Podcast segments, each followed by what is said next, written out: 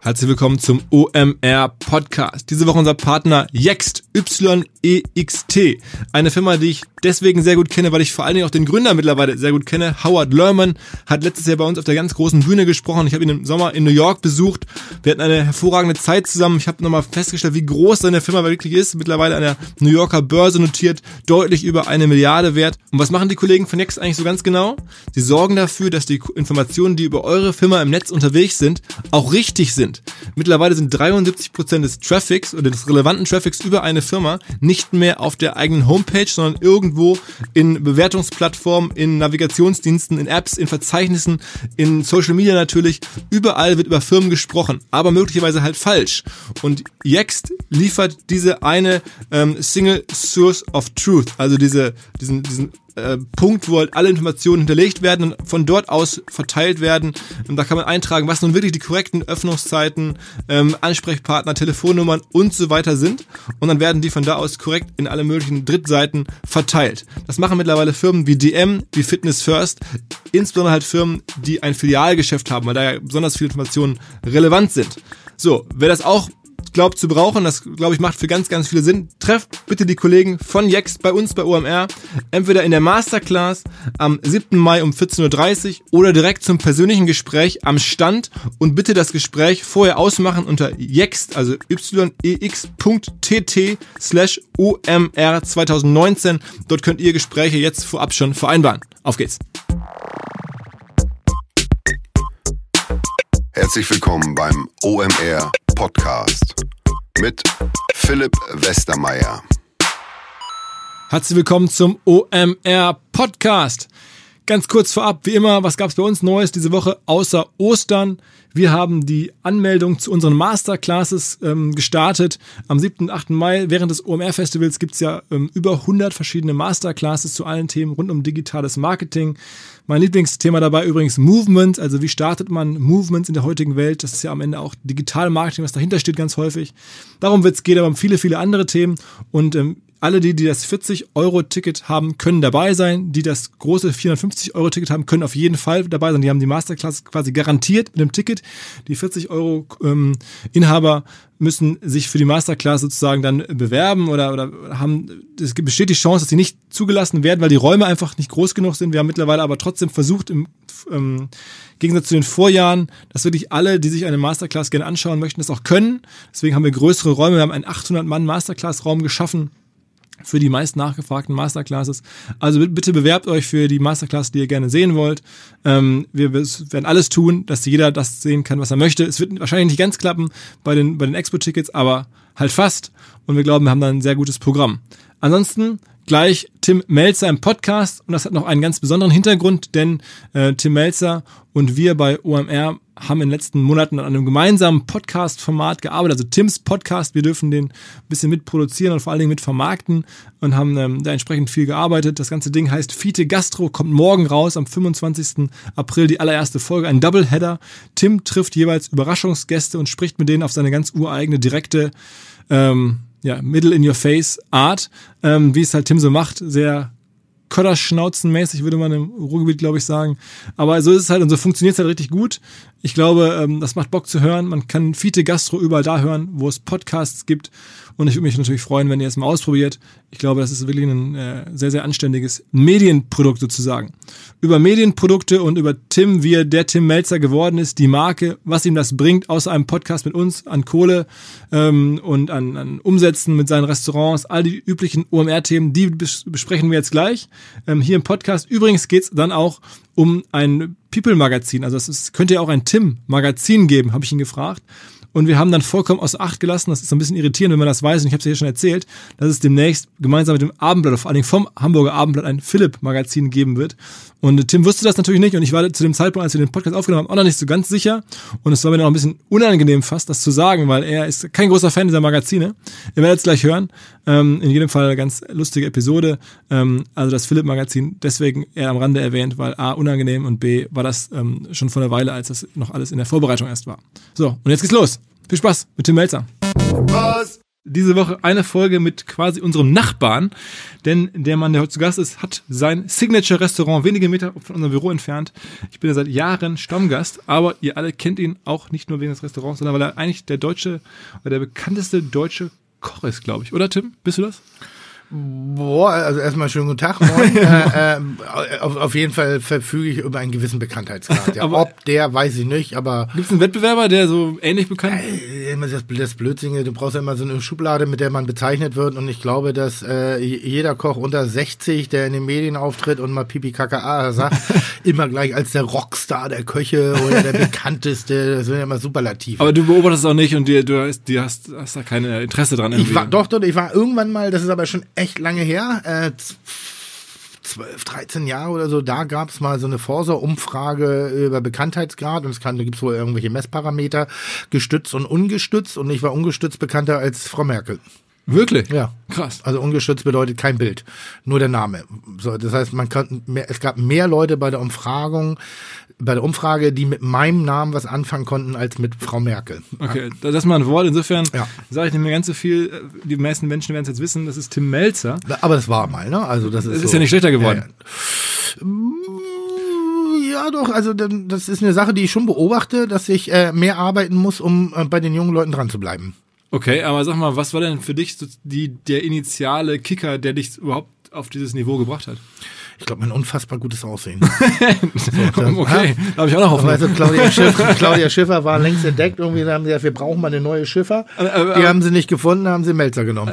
Aber welcher Medienkanal oder welche, welcher, welcher Marketingkanal, also was hat deine Bekanntheit äh, am meisten? mit- das Heft, du hast ja schon ganz früh angefangen, Heft zu machen, mit, mit, schöner, mit äh, Essen und Trinken zusammen natürlich. Ja, also äh, Marketing ist bei mir immer so eine Frage. Ich, ich mache Dinge, die sich nach außen hin gut präsentieren lassen und auch teilweise verkaufen lassen. Und äh, ganz klar war es damals schmeckt nicht, gibt's nicht, die erste Kochsendung, wo ich ja, ich sag mal, visuell in, in einer vielleicht nicht ganz durchschnittlichen Art und Weise äh, äh, das Kochen präsentiert habe, so dass zumindest sehr viele Leute drüber gesprochen haben und ich glaube auch, dass wir damals Mitbegründer dieses Koch-Mega-Hypes äh, in den Medien gewesen sind. Und äh, wie bist du da reingerutscht? Also du warst ja Ich wu- ich wurde klassisch entdeckt. Du bist ja ein ganz normaler Koch, also du hast wirklich Koch Ich bin gelernt. schon besonders guter Koch also an der Stelle. Ne? Also normal, normal, aber schon sehr gut. Schon sehr, Also sehr, ich, sehr gut.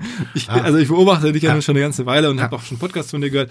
Die Geschichte geht ja so, dass du aber wirklich klassisch Koch gelernt hast und da auch eine Ochsentour gemacht hast durch, durch andere Küchen, wie man sich das so vorstellt. Mhm. Auch jetzt nicht nur das große Leben, sondern es ist auch richtig, richtig tough und ist ein harter, harter Job eigentlich. Also in der Tat, wo äh, das ist eine Frage, die mir relativ häufig gestellt wird, sagen, haben Sie eigentlich mal wirklich Koch gelernt? Wo ich dann immer, sage, ja schon. Also ich habe äh, war sogar ein sehr guter Auszubildender damals. Ähm, habe mich dann mit diversen äh, Ju- jungen Wettbewerben so nach nach oben gearbeitet und bin dann ins Ausland gegangen. Habe dann eigentlich entschlossen, mit dem mit dem Beruf des Koches aufzuhören, weil mir die Umstände nicht gefallen haben. Habe dann noch mal ein bisschen gejobbt und habe da das große Glück gehabt, dass meine Leidenschaft fürs Kochen wirklich erst geweckt worden ist. Ich habe früher schon gerne gekocht und ich war gerne ein Teammitglied und ich habe gerne mich in dieser Welt bewegt, mal abgesehen von den verbalen und physischen Abuses, also äh, äh, äh, wie sagt man, Misshandlung. Und aber dieses wirkliche, dieses haptische und, und mit allen Sinnen eintauchende in diese Kulinarik, das habe ich erst äh, sozusagen durch meinen Job in einem italienischen Restaurant in London äh, ausarbeiten können. Und ich habe dann mich irgendwann in Hamburg selbstständig gemacht, weil es gab niemanden mehr, für den ich hätte arbeiten wollen. Ich hatte kein Vorbild in Hamburg, kein kulinarisches Vorbild mehr. Das mag anmaßend sein, aber es hat mich nichts gereizt irgendwie so. Und dann bin ich sozusagen zufällig in die Selbstständigkeit gerutscht. Ähm, haben dort sehr viel, ich und mein Partner Christian Senkel, mein erster Partner sozusagen, ich bin großer Freund von Partnerschaften und haben das äh, legendäre Weiße Haus übernommen, damals von Freunden von uns und haben da sozusagen unsere ersten kulinarischen Fußabdrücke. Wo hattest du die Kohle her? Ist Äh, äh, Existenzgründerkredit. Ich habe 10.000 Euro mir, äh, 10.000 Mark damals noch leihen müssen, weil ich hatte keine Kohle. Als Koch hast du keine Kohle. Entweder verdienst du nichts oder normalerweise vervögelt und versäuft man den Rest, was man noch über hat. Also vorausgesetzt, du bist ein junger Koch. Ähm, und ich musste mir 10.000 Mark von meinem Vater leihen, damit ich das Grundkapital für einen Existenzgründerkredit hatte und bin damit dann sozusagen in die Selbstständigkeit Und dann gegangen. dieses Weiße Haus, was in Hamburg mittlerweile schon auch einen Namen hat, also nicht zuletzt wegen dir, direkt unten an der Elbe. Öwe Gönne, Museumshafen, kleines Location schon. Ja, eigentlich nicht. Eigentlich war es so damals der Elbboom. Also äh, die große Elbstraße war bis dato bis auf ein, zwei Restaurants. Ich meine, Hensler war noch nicht da oder fing gerade auch an. Äh, okay gab es schon und das rief. Und ansonsten war noch äh, Christine, also die die Prostituierte im R5 und äh, der Straßenstrich da unten. Und ganz faszinierend zu sehen, ähm, wie am Anfang, als ich da meinen Laden aufgemacht habe, gab es so gut wie keinen Straßenverkehr. Also gar nicht, gar nicht. So, das war dann ab 18 Uhr ist da auch nichts mehr los gewesen. Und über die Jahre, da ist ja inzwischen wirklich ein richtig regelrechter Tourismus entstanden.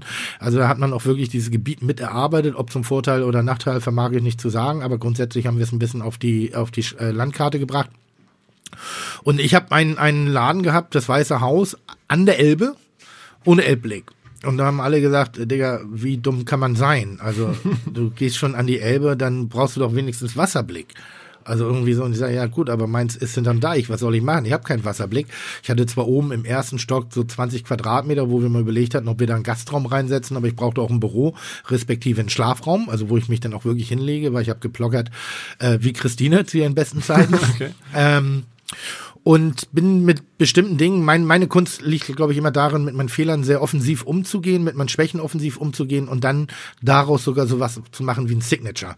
Ich kann bis heute kein technisches Gerät bedienen. Nichts. Nada, niente, gar nichts. Also äh, gehört zu den Menschen, die bis heute noch keine einzige E-Mail geschrieben haben. Ähm, SMS beherrsche ich jetzt so seit fünf, sechs Jahren, äh, aber auch sehr kurz. So dieses Tippen, das macht mich wahnsinnig. Also ja, nein, ich bin eigentlich froh, dass es Icons gibt, aber die finde ich nicht. Also das ist wirklich, ich bin dann Vollhorst und ich war auch zu dumm, ein Fax- und Kopiergerät zu bedienen und äh, musste dann die Speisekarte verbal transportieren und habe dann angefangen zu merken, wie gut das funktionieren kann, wenn man nicht nur hinten in der Küche steht und da sein Süppchen vor sich hin köchelt und das dann von Kellnern an den Tisch bringen lässt, um danach dann eine gewisse Summe, sondern wenn man es mehr zum Gesamtevent macht, wenn man das eben verbalisiert, wenn man während des Redens, Speise, gutes Beispiel, wenn ich schreibe jetzt die Spaghetti Bolo, und sagen alle Leute ja Spaghetti Bolo. Wenn ich jetzt aber selber am Herd stehe und sage, oh, äh, am, am Gast stehe und sage, ich habe da übrigens die Rezeptur meiner Großmutter irgendwie und die habe ich noch perfektioniert und hier steht gerade seit vier Stunden auf mir alles Informationen, die ich auf eine Speisekarte nicht bringen kann, aber mit meinem Mundwerk kann ich sie bringen. Und dann habe ich so gemerkt, was das wirklich von Impact hatte bei den Leuten, wie sie gesagt haben, boah, krass, geil, lecker und wie gesagt, koch, wir kochen alle nur mit Wasser. Ich bin guter Handwerker. Ich bin jetzt nicht der brillanteste Koch, weil ich nicht so nachhaltig denke und nicht so, also nachhaltig schon, aber nicht so, ich bin nicht so detailversessen beim Kochen. Mir geht's eben immer um das Gesamtkunstwerk. Und dann saßen dort Leute vom TV und die fanden mich trollig und haben mir einen Piloten angeboten, den habe ich angenommen. Und dann, der Rest ist sozusagen Geschichte. Ging Den deine, Satz wollte ich immer mal sagen. Der Rest, und der Rest ist Geschichte. und dann ging deine Reise so weiter, dass du dann ähm, irgendwann dieses Lokal verkauft hast und hast dann andere Lokale gemacht. Ja, also ich habe mich, äh, ähm, ich, ich, es gab eine Phase, wo ich sehr viel gearbeitet habe. Selbstständigkeit, Medien, neue Situationen. Dann gab es bei mir eine Phase, wo ich nicht mehr so viel arbeiten konnte und wollte. Und äh, mich danach etwas neu orientiert habe, praktisch mein Leben wieder gerade rücken musste und habe die Entscheidung getroffen, dass ich nichts halbherzig mache, sondern nur mit Vollblut und habe mich dann wirklich sehr, sehr, sehr schweren Herzens äh, von dem Weißen Haus getrennt, was ich bis heute auch immer noch ärgerlich finde weil es so die Wurzel meines Tuns ist und weil es so die, das ist mein, das ist meine Garage, das ist so mein Hinterhof, das ist mein, äh, äh, das ist sozusagen mein erstes und ich habe es halt verkauft zu einer Phase, wo ich dann auch ganz froh drüber bin. Heute ärgere ich mich ein bisschen drüber und bin dann immer Was kriegt man für so ein, so ein Restaurant, wenn das verkauft ist? Das dann, macht man damit Millionen das, Gewinne? Ja, ja, genau. Sehr, sehr viele Millionen. Sehr viele Millionen. Digga, das Ding hat 40 Sitzplätze. Das richtet sich immer so ein bisschen nach Zustand, ähm, nach, nach Variabilität. Also kann man es einfach und simpel umbauen. Das richtet sich nach äh, Platz, Sitzplatzzahlen, nach dem, äh, äh, äh, nach, ja, nach, dem Jahr, nach dem Jahres, wie heißt das? Umsatz? Jahresumsatz, äh, das äh, geht alles in den, in den Kaufpreis damit rein. Ich habe es nur an meinen Partner verkauft, deshalb ich habe nur meine Einlage wieder rausgeholt. Mehr nicht. Okay, also es ist kein, kein so, so Exit, wie man das aus der Digitalwelt kennt. Ich habe eine Firma verkauft und ein Restaurant Boah, ich, abzugeben. ernsthaft, ich wünschte es mir. Ah, okay. Ich wünschte es mir. Ich habe, äh, ähm, ähm, wenn ich hin und wieder mal ein Angebot bekomme für eins meiner meiner Restaurants, dann heißt es immer nur, aber nur wenn du drin bleibst. So, wo ich sage, das ist nicht Sinn des Verkaufens. Verkaufen ist Verkaufen. so, und ähm, das wäre schon ganz schön. Aber wie gesagt, am Ende des Tages ist es das, was mir die Miete finanziert und deshalb habe ich gar nicht so das ganz große Bedürfnis. Ich sag mal, wenn am Ende des Tages sind wir alle käuflich, wenn da irgendwann mal so ein, so ein, so ein, so ein Investor käme und sagen würde, boah, ich lege dir jetzt das und das hin und du sagst, gut, weil was ja nie aufhört bei mir, ist ja Kreativität oder meine Leidenschaft fürs Kochen. Ich kann das Ding ja dann an der anderen Ecke anders machen. Wie viele Restaurants hast du gerade? Äh, jetzt sind es gerade vier, glaube ich. Vier, das heißt, Also also ein, zwei, drei, vier. In Hamburg, ähm, Vier. In Vier Hamburg zwei in Hamburg? Zwei in Hamburg. Ich habe den Off-Club äh, äh, nach, nach ein, nach, als Projekt ja be, be, betrieben. Und das Projekt hat ein natürliches Ende gefunden. Da habe ich noch ein bisschen drüber nachgedacht, ob ich eine neue Idee habe, um das wieder neu und, und einzigartig auf die Beine zu stellen. Da war bei mir erstmal nicht zu holen. Und deshalb habe ich gesagt, okay, dann schließe ich den Laden. Ein Laden musste ich verkaufen, gerade in Düsseldorf. Der war einfach wirtschaftlich nicht tragfähig für mich. Äh, und nicht für mich, also für mich und meinen Partner. Da, das war dann wirklich so, wo wir gesagt haben, okay, da haben wir einfach ins Nichts investiert. Irgendwie haben da sehr viel Herzblut, Leidenschaft, auch als Geld reingesteckt. Aber das hat schlussendlich nicht funktioniert und die anderen funktionieren gut. Okay. Und das andere ist hier die, die gute Botschaft. Die gute Botschaft, das ist für mich so ein bisschen der kreative, der etwas leisere, der etwas akzentuiertere, der etwas detailliertere Tim Melzer, der da auch eher wie ein Coach oder wie ein Mäzen da drüber steht und seine Ideen, seine Kreativität mit Einfluss haben lässt, aber es wird schlussendlich komplett umgesetzt von meinen Mitarbeitern. Und da, wo ich äh, äh, äh, auch nicht mehr so aktiv am Herd stehe, allerdings gerade bevor ich hier bin, noch klei- Gerichte oder Kochprozesse erklärt habe, wie ich Kulinarik wahrnehme, äh, ist die Bullerei natürlich. Das ist So, das, das, das große Ding eigentlich, wo auch das- alle dich vermuten und genau. wo alle, also ich sehe das ja regelmäßig, Ja. weil ich da viel bin, äh, dass ganz viele Touristen auch extra kommen Ja. und dich sehen wollen. Ich würde ganz gerne mal dieses Wort Tourist von seiner negativen Wirkung befreien. Äh, ich reise im Jahr circa 150 Tage. Ich bin so oft Tourist und ich bin kein Idiot, nur weil ich reise.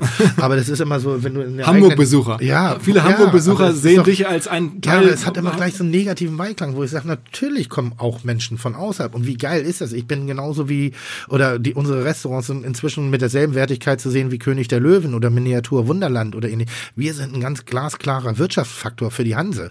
Äh, wenn un, unsere Hotellerie ohne Gastronomie, da wird es aber Hamburg auch um einiges schlechter gehen. Absolut. Also, deshalb- gerade deins ist, äh, würde ich auf jeden Fall Ja. sagen. Das Interessante daran finde ich auch gar nicht so sehr, dass du es schaffst. Ich meine, wir müssen gleich noch darüber sprechen, was im Sinne von Medienarbeit nach Ich kau übrigens gerade Eiswürfel vom Gin Tonic, der hier äh, der hier gereicht wird. Ja. vom, wie heißt das, Schnapstaxi hier serviert Das wird. ist Freitagnachmittag im OMR-Office, hier geht schon dr- drunter und drüber. Gut, es ist Viertel nach elf morgens, ne? Also, aber bei OMR ist das Nachmittag. Nein, das war eine Lüge, es ist wirklich Nachmittag.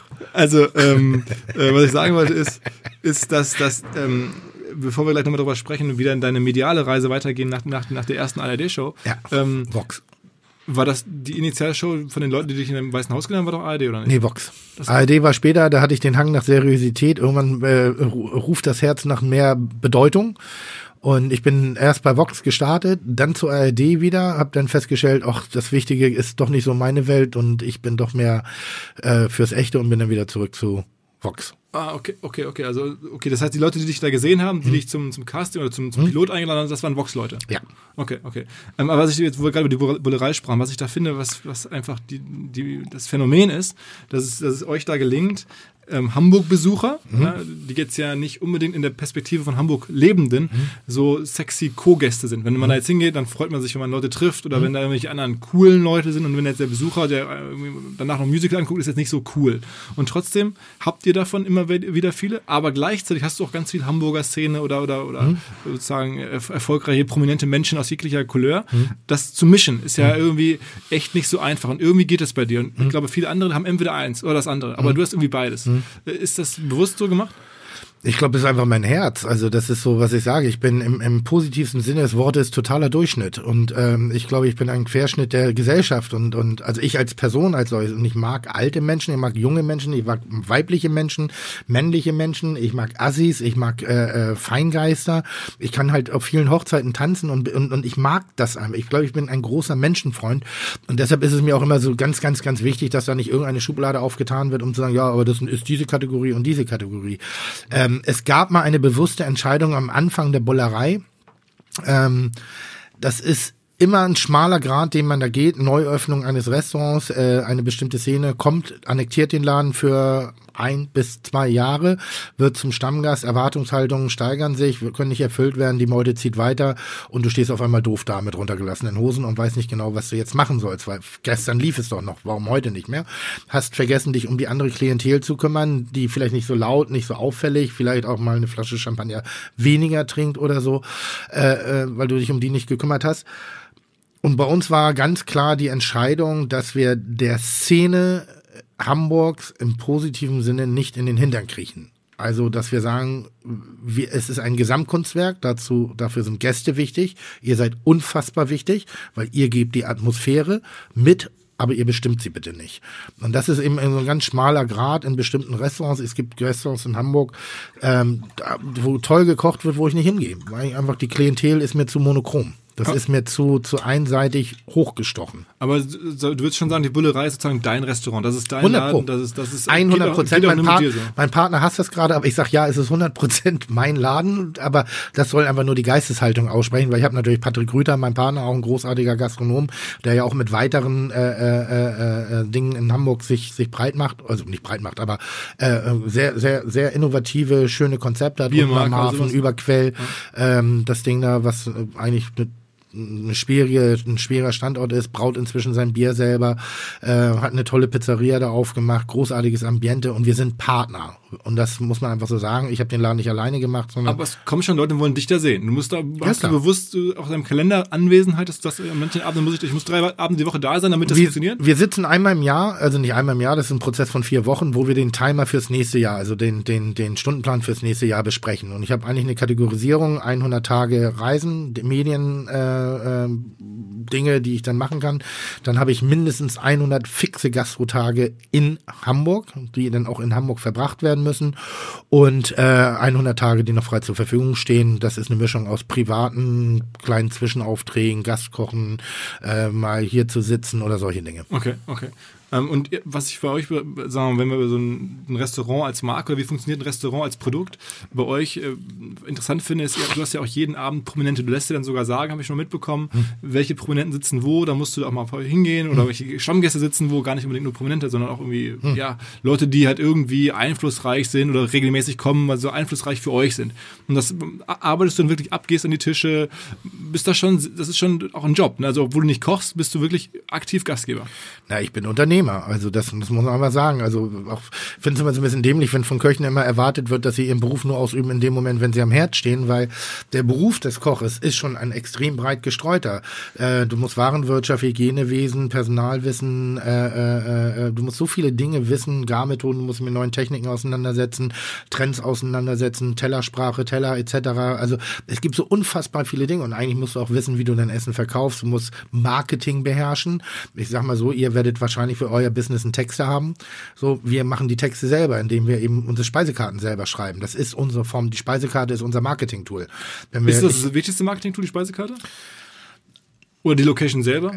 Logischerweise. Ich, ich hadere immer damit. Ich finde immer, wenn Marketing betrieben wird, ist es sehr oft offensichtlich, dass es Marketing ist. Und dann denke ich immer, das muss doch den Leuten auffallen, dass es Marketing ist. Also reine plumpe Werbeversprechen, schöner gestalten, äh, verbalisieren, alles größer. Und ich war ein groß oder bin eigentlich immer noch ein großer Anhänger des nonverbalen Marketing oder des, äh, äh wie, wie sagt man, äh, Mund-zu-Mund-Propaganda.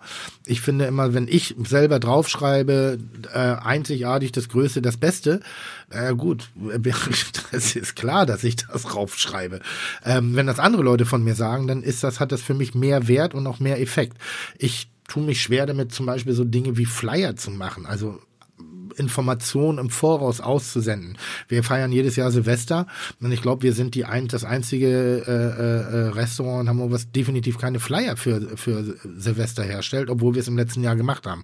Das beherrschen wir noch nicht so wirklich. Da müssen wir noch mal ein bisschen rein. Aber sag mal, du würdest schon sagen, dass der absolute Erfolgsfaktor ist auch deine Prominenz. Also ganz viele Leute kommen und sagen, Nein. ich will den Melzer sehen. Oder, Nein, denn, oder lauern auf dich und gucken und hoffen, dass sie ein Selfie bekommen mit dir. Und sind schon ich sag mal, um den ersten Druck herzustellen, vielleicht mag es sein, dass mein Name da eine ganze Menge genutzt hat hat, aber weil wenn es so wäre, dann würde ja auch äh, mein anderer Laden in Düsseldorf funktionieren. Nee, das, das ist der erste Impuls danach ist aber das Handwerk gefragt. Danach sind es die Mitarbeiter, danach ist die Atmosphäre, danach ist das Preis-Leistungs-Verhältnis, bietest du was an, was die Leute gutieren, auf dem Niveau, auf dem du es machen möchtest.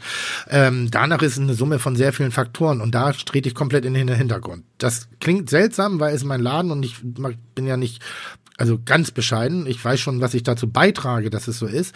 Aber ich glaube nicht, dass der Tim Melzer-Faktor gerade eine relevante Rolle spielt für das Restaurant. Das glaube ich nicht. Weil ich glaube inzwischen nach zehn Jahren, ich meine, wir gehen jetzt ins zehnte Jahr oder schließen das bald ab, ja, wenn du, wenn du die Qualität, und das sollte eigentlich auffallen, die Servicequalität bei uns, und damit meine ich nicht die Perfektion, wie die Garnele halbiert wird, sondern die Menschlichkeit, das Ganze drumherum, eben diese Fähigkeit, alle Menschen unterschiedlicher Couleur wirklich auf, ein, auf einem sehr schönen Niveau abzuholen, Hemmschwelle abzubauen. Und ähm, gerade heute hier in so einem Turnschuhladen in der Schanze gewesen bei Biesten und sagten, ich war neulich das erste Mal in der Bollerei, Digga, das ist richtig entspannter Laden, der ist richtig gut. Und also mehr hip geht gar nicht, mehr in, also in der Szene geht gar nicht. Und da ist schon eine Distanz, der probiert es aus, guckt es an und sagt, krass, wie nett deine Leute, wie motiviert, wie, was für eine schöne Atmosphäre. Und ich war nicht mal da in dem Laden. Also da muss man sagen, spiele ich keine Rolle mehr. Wenn jemand aus Hannover kommt, Bielefeld, Köln, Düsseldorf, dann googelst du halt, guckst dir Restaurants an. Auf der einen Seite brauchst du eine gute Qualität und auf der anderen Seite brauchst du auch irgendeinen Impuls. Irgendwas. Und der Impuls bin vielleicht ich, weil wir haben keinen Elbblick. Aber wir haben eine fantastische Lage. Mhm. Wir sind mitten in der Schanze, aber auch nicht mittendrin, so ein bisschen separiert. Das heißt, wir sind, sind sind so ein bisschen auf dem, auf dem Gelände des Fleischgroßmarktes, wie ihr ja auch. Aber es ist ein geiler Hügel, ihr seid wirklich, die Lage ist, ich beschreibe das mal so ein bisschen ja. neutraler, wir sitzen hier um die Ecke, ist wirklich, höre ich auch häufig, äh, deswegen sehr gut, wenn man mittendrin ist, äh, öffentlich-rechtliche Parkplatz dabei, trotzdem, sagen wir, Schanzenlage mitten äh, in der Szene. Ähm, da, wie hast du die Fläche eigentlich bekommen? War das schwierig? Äh, so wie ihr auch, Beischlaf. Nein. Ähm, ähm, äh, da wirklich mein, mein Respekt an meinen Partner, der hat die Location mal entdeckt. Ich bin hier tausendmal dran vorbeigefahren und ich habe sie gar nicht gesehen. Die war hinterm Bauzaun versteckt und es war eigentlich so ein Abrissgelände. Es gab hier, glaube ich, mal Pläne, so eine Art Einkaufszentrum drauf zu zimmern. Und dann sind wir, respektive mein Partner, relativ häufig, hat er immer wieder angefragt, ob wir uns diese Fläche mal angucken können, ob wir da rein dürfen. Und es gab erst, ich sag mal, die Begeisterung war jetzt nicht riesig, sondern, oh nee, Gastronomie wollen wir hier eigentlich nicht haben, weil Gastronomen hatten so ihren Ruf auf ihre Art und Weise. Und dann haben wir es dann irgendwann mal geschafft, den Vermieter zu überzeugen, dass wir hier Gastronomie machen. Wir waren sozusagen der ersten Mieter hier und auch so ein bisschen der Impulsgeber, was mich bis heute immer noch mit Freude und auch ein bisschen stolz erfüllt. Weil unser ganzer Hof hier mittlerweile sich mega entwickelt Wahnsinn. ist ganz viel Kreativbusiness, ja, Cafés. Ja, ja. Also eine sehr, sehr coole Ecke ist es irgendwie geworden. Ähm, aber ihr mietet halt, das ist nicht dein Laden, das ist keine Immobilie, die Immobilie gehört Ich, ich sage immer, wenn mir der Laden gehören würde, dann würde ich hier nicht mehr Freitagnachmittag stehen. Dann würde ich wahrscheinlich langes Wochenende auf Sylt, äh, äh, äh, wie heißt das aber den Skiläufer, das Sylt der Skiläufer? Sansibar. Nee, hier äh, St. Gallen. Ach, ach, ach so, du meinst das, das, das so schick oder ich würde irgendwo Lech oder sowas. Ja, ich würde irgendwo ja. schick rumhängen ja. und würde dann auch sagen, jetzt lasse ich andere Leute arbeiten. Also, ich habe, ich habe, ich, ich, mein mein Bedürfnis, äh, äh, Umsatz zu machen oder Geld zu verdienen, ist ein relativ bescheidenes. In, also das klingt jetzt wirklich dämlich gerade, aber ich arbeite nicht wirklich, um viel Geld zu verdienen. Ich arbeite und verdiene dabei viel Geld. Aber mittlerweile für mich ein kleiner sagen, Unterschied. Du bist ja schon ich habe das mal, haben wir mal drüber gesprochen, ich hoffe, du kannst das jetzt hier im Podcast sagen, ich frage dich mal ganz offiziell, ja. du hast ein paar Restaurants, mhm. du machst eine ganze Menge Medien nach wie vor, ähm, Sendung, produzierst mittlerweile auch selber, müssen wir vielleicht nochmal drüber sprechen. Ähm, was kommt da in Summe denn im Jahr zusammen an Umsatz? Nicht an Ergebnis, nur an Umsatz. Schon, also ich hätte. Ja, ich habe ich hab, ich hab in, so einem Zeit-Online-Podcast mal schlechte Erfahrungen damit gemacht, weil ich einfach nur sagen wollte, ich verdiene sehr viel Geld und ich weiß, dass das ein Geschenk ist. Habe die Summe damals genannt, habe gesagt, ich gebe aber dasselbe wieder aus, weil ich ständig investiere und Geld verbrenne und, und nicht intelligente Entscheidungen treffe. Und dann gab es viele Menschen drumherum, die gesagt haben, über Geld redet man nicht. Ich finde das sehr nervig, dass man nicht über Geld reden sollte in der Öffentlichkeit, weil es immer das Bild so verzerrt. Und ich, ich kann nur sagen, dass das Geld, was ich verdiene, verdiene ich, weil ich es investiert habe, weil ich ich habe keinen Mäzen dahinter, ich habe keinen Investor dahinter. Ich arbeite wirklich sehr, sehr viel. Ich verbringe viel Zeit, ich opfere viel Zeit. Ich habe da inzwischen eine gute Struktur gefunden und ich meine an Umsatz mit allen Gastronomien, und das ist jetzt das Lieblingszitat meines Partners, Umsatz ist nicht gleich Gewinn. Absolut, das wissen die Hörer, ja. Ähm, ich, ich meine, wir sind so bei 15 Millionen Umsatz.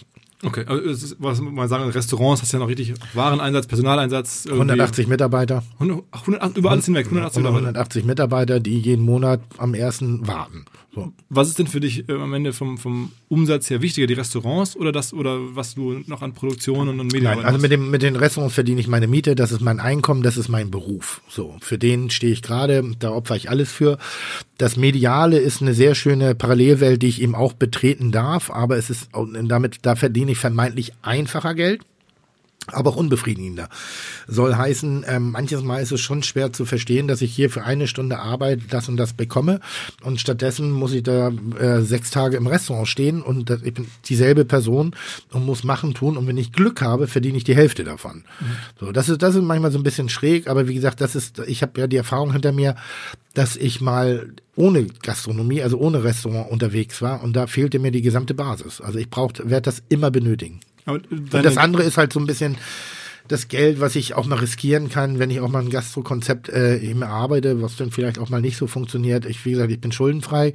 Ähm, ich ich habe noch nie einen einzigen Cent, bin noch nie einen einzigen Cent schuldig geblieben. Ich habe noch nie irgendwas überschrieben oder sonstiges oder durch irgendwelche Hackmack-Geschichten intelligent weggedrückt oder sonstige.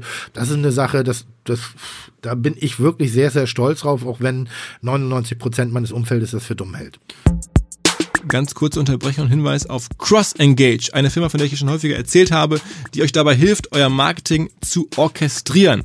Ähm, es geht darum, die Informationen, die aus verschiedensten Marketingkanälen kommen, auf einer einheitlichen Plattform zusammenzuziehen und dann in der Lage zu sein, sozusagen einheitlich Marketing weiterzuentwickeln. Zum Beispiel auf Nutzerverhalten in Echtzeit reagieren zu können oder Kunden gezielt ansprechen in Abhängigkeit von ihrem Verhalten mit Gutscheinen, mit, Pod, mit Postkarten und so weiter. Das macht zum Beispiel schon die Deutsche Bahn, das macht HelloFresh, das macht Depot, das macht die Firma Karl Lagerfeld. Ähm, wer mehr wissen möchte, informiert euch einfach mal über die Möglichkeiten von CrossEngage, am besten in der Masterclass bei uns beim Festival ähm, oder direkt am Stand von CrossEngage. Da gibt's auch ein Buch über innovatives Customer Relationship Marketing, das ist ja am Ende das, das der Kern dessen, was man hinter CrossEngage ähm, verbirgt, sich halt Cross Customer Relationship Management und da gibt's halt ein Buch, das da verschenkt wird. Ähm, macht vielleicht vorab einen Termin aus mit den Kollegen von CrossEngage. Ich glaube, es ist ähm, eine sehr sinnvoll investierte Zeit. Und sag mal, deine, deine, deine mediale Geschichte, diese, diese zweite Ebene sozusagen deines, hm? deines Berufslebens, die ging dann so weiter, du wurdest angesprochen, warst dann bei Vox. Das ist dann zu ARD und zurück zu, zurück zu Vox. Ja. Das war die Fernsehseite. Dann kam ja. irgendwann Gruner und ja, okay, wir machen hier Essen und Trinken, lass doch gemeinsam eine Essen und Trinken für jeden Tag machen, wo du auch noch mit drauf warst. Ja. Ähm, das ist sehr, sehr gut gelaufen, glaube ich. Ne? Ja, gut, das ist sehr gut gelaufen. Allerdings habe ich die ersten zwei, drei Jahre kein Geld dafür gekriegt, sondern es war wirklich einfach äh, Cross-Promo und Unterstützung für mich. Ich habe die tägliche Kostsendung gemacht, war selbstständig und musste die Rezepturen selber beibringen, selber entwickeln, selber machen. Muss also ich war ein Ein-Mann-Betrieb und mir fehlte irgendwann die Unterstützung. Ich hatte selber einen kleinen Betrieb, habe auch wirklich nicht viel Geld damals verdient. Ich, ich glaube, damals waren es 500 Euro pro Sendung vor Steuer, vor Management, vor. Also ich bin damit nach Hause gegangen. Ähm, im, Im Endeffekt, jeder Kellner, der in der Ausflugsgastronomie arbeitet, äh, hatte, hatte mehr am Ende des Tages in der Tasche als ich. Aber du hast bewusst in deine Marke investiert? Nee, ich habe nicht investiert. Ich habe dann um Hilfe gefragt und dann gab es eben diese Überlegung von Gründer und ja, dieses Essen und Trinken für jeden Tag auf den Markt zu bringen. Und dann habe ich gesagt, das ist doch cool. Dann könnten die mich doch auch mit der Entwicklung von Rezepten entwickeln. Und dann haben wir diese Zusammenarbeit gestartet, die zwischendurch, glaube ich, eine der erfolgreichsten waren, die man sich so vorstellen kann ich glaube, das ist das, was heutzutage jeder probiert, der auf Instagram, äh, Social Media irgendwelche Cross-Dinger macht. Das war bei uns eher so ein Zufallsprodukt, was aber in seiner Perfektion kaum zu übertreffen war. Also ich erinnere mich noch, ich habe ja mal bei, vor vielen Jahren bei Gunnar und Jahr gearbeitet, mhm. damals war Assistent vom damaligen Vorstand. Das war zu der Zeit, als es gerade losging. Von wem? Von Bernd Kunrun hieß mhm. der damals. Und dann äh, Frau Jahr war selber mhm. auch noch im Vorstand und die hat dann immer so berichtet, was, mhm. also alle Vorstände haben berichtet aus ihren Bereichen, was mhm. gerade so gut und schlecht läuft an Titeln. Und dann kam ja Frau Jahr, hat gesagt, ja, die zahlen aus meinem Bereich, der macht damals so den Koch- und Wohnbereich ja, verantwortet. Ja, ja. Hatte, er ist irgendwie Essen und Trinken für jeden Tag, geht durch die Decke, war so mega Zahlen, dann wurde über dich gesprochen, da habe ich zum ersten Mal sozusagen passiv dann über dich gehört, im Protokoll geschrieben, Tim Melzer sagt, und du warst gar nicht dabei, mhm. mhm. ähm, äh, will jetzt irgendwie mehr haben und dann warst du mal wieder vorgefahren und du warst schon sozusagen einer der Stars und äh, hast da Ich will mehr haben, haben die gesagt. Ja, irgendwie, keine Ahnung, was du da, also ich erinnere mich nicht mehr ganz genau, aber ich jedenfalls. Wollte, ich wollte überhaupt was haben. Ich weiß, ich kann mich noch sehr gut daran erinnern, wie ich vorgefahren bin. Ähm, und das war so im zweiten Jahr und ich äh, wieder zur, zur Redaktionsbesprechung, wo wir das ganze Heft besprochen haben. 50 Rezepte und ich war bei jedem sozusagen involviert. Und dann sagte der Portier zu mir irgendwie so, nee, ich soll draußen parken. Hier sei gleich alles reserviert für irgendwelche anderen Leute. Und wir sagen, Entschuldigung, ich mache eine Zeitschrift mit euch. Ich sorge dafür, dass ihr wirklich gut Umsatz. Und jetzt soll ich draußen auf der Straße parken. Da war ich echt snob. Und dann, da habe ich das allererste Mal, bin ich dann auch wirklich zu Frau Ja selber und habe gesagt, wir können das Ganze sein lassen, aber sowas wie Anstand und Respekt sollte schon sein. Und ich bin jetzt kein Wasserträger, sondern das ist eine Win-Win-Situation. Also zumindest Für, die, für Gruner war es einer auf jeden Fall. zumindest ein Parkplatz. Das, muss, das heißt, das erste, was ich verhandelt habe, war nur ein Parkplatz auf dem Gelände. Das war alles. Aber es ist wie lange gelaufen, das Heft? Das läuft immer noch. Okay. Ich war jetzt heute gerade da. Wir haben wieder geshootet. Äh, wir versuchen jetzt gerade wieder die Zahlen ein bisschen nach oben zu bringen. Die haben sich ein wenig nach unten gearbeitet, was aber auch, glaube ich, echt normal ist nach über 12, 15 Jahren. 15 Jahre Zusammenarbeit ist das jetzt schon. Aber ist es eine monatliche Zeit gefallen? Eigentlich müsstest du doch jetzt Tim machen, so, ne? Wie, so wie Joko und, und Barbara. Dann müsstest du eigentlich Tim jetzt machen. Ja, da wird so viel drüber diskutiert. Ich habe diverse Angebote dafür und ich finde es ein bisschen unangenehm, wenn ich ehrlich bin, weil ich, ich, ich würde gerne ein Kochheft mitmachen, was vielleicht meinem Zeitgeist und meinem Gefühl entspricht. Aber das Ego muss ich erstmal haben. Also und ich habe wirklich ein Hyper-Ego, ne? Aber bei einem hinterfrage ich mich ganz ehrlich und braucht die Welt ein Kochheft, das Tim heißt? Nein, braucht sie nicht. Okay. Also da das, das ist so, dass wir haben darüber mal diskutiert, ob wir ein neues Magazin sozusagen entwickeln. Da wäre ich Feuer und Flamme. Wenn mein Name draufsteht, dann ist das ganz schnell erloschen, die das Feuer. Also das, ich habe da schon noch so eine, so, so eine Art von Reflexion zu dem Ganzen. Und ich finde, ja, wenn, wenn die, wenn die Kuh einen dicken Häute hat, dann kann man auch mal da die Milch rausdrücken, aber ich muss nicht mehr, mehr rausdrücken, als drin ist. Und auf Teufel komm raus, Dinge zu machen, nur weil es funktioniert. Das mache ich wirklich nicht. Klingt blöd, aber ist so. Und, und wie ging es dann also weiter? Du hast das Heft gemacht, dann kamen immer die Bücher, Kochbücher, ne? Na, die Bücher kamen auch, also am Anfang war ich ein Kind, ein, ein, ein, ein ich glaube, ich habe so den typischen Deal gehabt, die ein jeder Anfänger hat. Äh, äh, man freut sich überhaupt mal einen Vertrag unterschreiben zu dürfen. Man darf nicht vergessen, damals war ich selbstständig äh, mit meiner Bollerei, äh, mit meinem weißen Haus, hatte Schulden, knapp 100.000 Mark an den Hacken. Ähm, habe sehr viel Stunden in diesem Laden verbracht und bin, wenn ich gut, wenn, wenn wir gut gearbeitet haben, mit 1500 Mark nach Hause gegangen für 2000 Mark. Das waren die geilsten 1500 Mark, die man haben kann, weil man hat sie sich selber erfolgreich im positiven Wirtschaftsbereich. Wir haben uns kein Gehalt ausbezahlt, sondern wir haben nur entnommen, wenn wir auch was hatten. Ähm, und dann kriegst du auf einmal so 500 Euro angeboten oder 500 Mark, ich komme immer durcheinander. Ähm, das, das denkst du erstmal krass, da muss ich sonst 20, 30 Tage für arbeiten. Und jetzt kriege ich irgendwie, das brauche ich ja nur eine Woche, da habe ich ja mein Monatsgehalt zusammen. Das war schon eine große Chance. Dann gab es auch Kochbücher und dann dachte ich, da war ich eitel und habe auch schon gedacht, wie geil, ein Tim Melzer Kochbuch, wie lustig, weil ich mich nie für den Talentiertesten gehalten habe. Ich halte mich schon für einen guten Koch, aber nicht für den Talentiertesten alle. Und das fand ich schräg und das war so, geil, ich darf ein Kochbuch machen. Ein Riesengeschenk. Also ein Buch zu machen ist ein Geschenk. Aber auch da hatte ich einen relativ schlechten Deal, genauso wie bei ganz vielen anderen Sachen. Das waren dann immer so eine Art Cross-Marketing vom Sender, die äh, Verträge abgeschlossen haben mit irgendeinem Küchenhersteller, wo ich eigentlich nur Ja und Abend gesagt habe, weil man mir das so gesagt hat, dass es so ist. Dann hatte ich so eine Revoluzer-Phase, wo ich gar nichts mehr gemacht habe, was andere gesagt haben und erstmal selber so für mich den Markt gescheckt habe und dann so ab Buch drei, vier ähm, bin ich dann auch so in den Bereich reingekommen, dass man sagen kann, okay, das hatte auch eine Relevanz fürs Einkommen. Weißt du, wie viel, wie viele Bücher du verkaufst, also wenn du so viel Auflage hast? Ähm, weiß ich, momentan ist es ein Ticken weniger als, als Osus, aber ich bin jetzt insgesamt bei, ich glaube, bei bla, bla, so drei, vier Millionen Bücher muss ich verkauft haben. All in. All also in, überall, ja. also Ja. das heißt, wenn du Neues machst, sind das dann wieder sofort 100, 200.000 Ja, Auflage. ungefähr. Das ist ja schon groß, weil normalerweise ein deutsches. Buch ist irgendwie Ja, ja. mit 30, 40.000 schon Bestseller. Ne? Ja. Also ja. Also das erste hat sich äh, fast eine Million Mal verkauft. Okay, Das wow. war, ja, ärgert mich bis heute, dass das das erste war. Nein, ärgert mich überhaupt nicht. Ich bin bocke stolz. Also das ist so, das muss man auch einfach sagen. Also ich finde immer, wer dann äh, böse zurückguckt und gierig zurückguckt und sagt, wieso habe ich denn nicht? Finde ich doof. Es gab einen Moment, wo der Verlag irgendwann dann mir gegenüber stand und sagte, oh, wir verdienen mit dir kein Geld, wo ich sage, Jungs, jetzt habe ich mich ein bisschen schlau gemacht. Die Nummer braucht ihr bei mir gar nicht drücken. Äh, dann macht das Buch nicht mit mir, dann mache ich das Buch mit einem anderen Verlag. Und ja, nee, so meinten wir das dann doch nicht. Und irgendwie kommen wir dann doch, doch irgendwie uns ein bisschen einigen. Und sag mal, jetzt hast du also sozusagen alle klassischen Medienkanäle ja schon damals oder schon recht früh in, abgedeckt. Fernsehen, Ja. haben wir drüber gehört, ähm, Bücher, Ja. äh, live, Zeitschriften. genau, Zeitschriften. Live. äh, Restaurants halt, naja, Restaurants. Live-Tour auch. Äh, Live-Tour Also, hast du auch gemacht. Ich bin immer gerne so ein, so ein First Mover. Also ich mache immer gerne Dinge als erstes. Vielleicht nicht immer als allererstes, aber schon so sehr früh. Ganz, ganz, ganz, ganz früh. Wenn irgendwas zum Erfolg. Ich bin immer so der Meinung, wenn, wenn, wenn irgendwas, wenn ich was mitkriege, was erfolgreich ist, sollte ich die Finger von lassen. Weil das bedeutet dann, dass äh, ich glaube, ich bin so ein Opfer für Schneeballsysteme. Also wenn ich es mitbekomme, habe ich schon ganz weit unten. dran. Das ist immer, wo ich auch sage, wenn ich mitkriege, dass irgendwas Trend ist, ja, dann ist der Trend durch. Also ich bin, ich bin ein sehr guter Trendbarometer. aber, rein theoretisch. aber trotzdem live auch früh damals. Live, äh, vor, vor no- 2007, die zweite Tour war das schon, 2005, 2006 hatte ich die erste Tour in großen eingespielt. CCA, großer Saal, vier, vier Abende hintereinander, krachend ausverkauft.